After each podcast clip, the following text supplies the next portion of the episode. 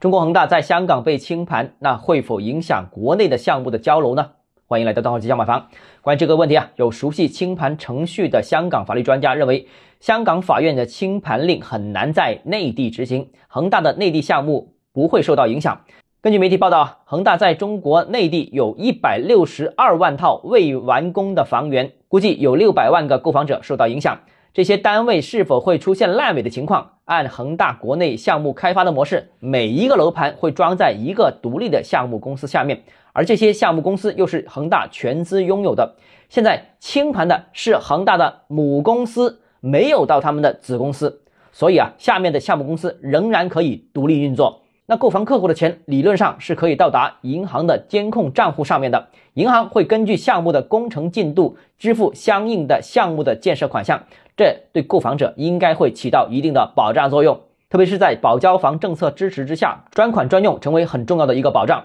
另外，也有专家相信，在必要时，中央应该会出手处理这样一个问题，比如说通过国企入股的方式。可能会有央字头、国字头的企业去完成保交房工作，比如像广州南站的项目，就是广州城投接手了恒大的足球场项目，并完成最终的建设。所以，如果恒大最后没有足够的资金保交房的话，非常可能是由地方政府或者中央把项目收购过来完成建设。当然，有一部分会作为商品房，有另外一部分很可能会作为保障性住房。好，今天节目到这里。如果你个人购房有其他疑问想跟我交流的话，欢迎私信我或者添加我个人微信，账号只交买房六个字拼音首字母小写就是微信号 d h e z j m f。